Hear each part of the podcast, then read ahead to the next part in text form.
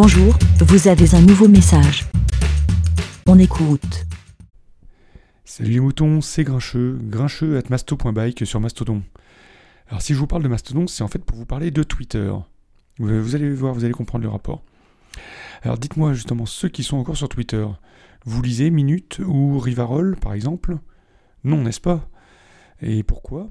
Eh ben parce que ce sont des journaux racistes qui prônent l'intolérance et la haine. Mais dans ce cas-là, pourquoi est-ce que vous restez sur Twitter?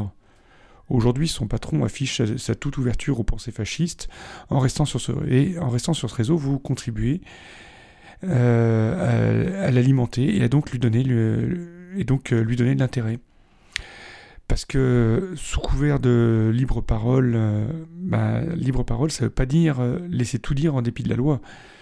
Donc il faut marginaliser les réseaux comme Twitter pour couper, la, faire taire la parole haineuse pour ma part, j'ai quitté Twitter il y a déjà plusieurs mois pour aller sur Mastodon.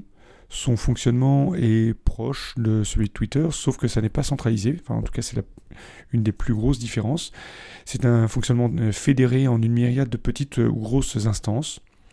Chaque instance peut avoir ses règles propres et regrouper euh, euh, des, utilisateurs autour de valeurs communes. Donc ça peut être des, valeurs artistiques, des valeurs morales, d'intérêt euh, euh, général. Voilà, moi je suis sur masto.bike, c'est des copains qui ont monté cette instance pour euh, regrouper la cyclosphère mais c'est ouvert. si, vous vous intéressez un peu au vélo, vous avez le droit de venir même sans faire de vélo. Il y a des règles qui sont édictées. Il y a des instances pro LGBTQ donc des, instances euh, techniques geeks euh, et puis des instances généralistes. Donc euh, vous allez pouvoir retrouver des, instances qui vont par vos, vos centres d'intérêt peuvent vous intéresser ou sinon aller simplement sur des instances générales.